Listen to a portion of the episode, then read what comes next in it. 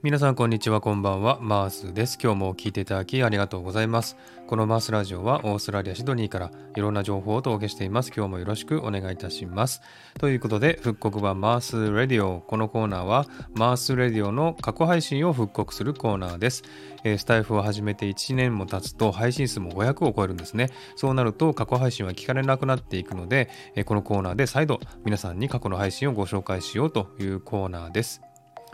えー、本日はですね、え、第3回目の配信をご紹介したいなと思っております。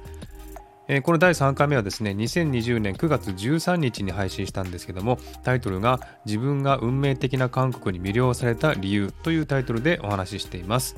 えなぜ韓国語を勉強しようと思ったか、そして韓国にてどんな運命的なことがあったのかを話しています。えー、このことはですね、すでにコラボの時とかライブの時に話しているので、えー、知っている方もいらっしゃるかもしれませんが、えー、興味のある方、知りたい方はぜひ聞いてみてください。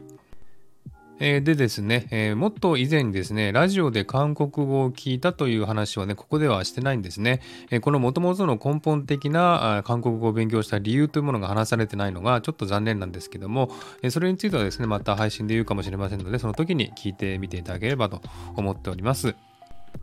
え人間の運命なんてわからないものでしてね、えこうしようと思ってなくても、え自然の流れに任せてね、え行動しただけで、えその後のね、え運命を決めてしまったということも多々あると思うんですね。なので私もですね、オーストラリアに来たいというふうに思ってたわけじゃないんですね。えただ自然の流れに任せて行ったらここに来てしまったということなんですね。そしてオーストラリアで、えー、子供を産んで、私の子供がですね、オーストラリア人として生活するというふうになってるんですが、そんなことですね、昔は全然考えたことも想像してたこともなかったんですね。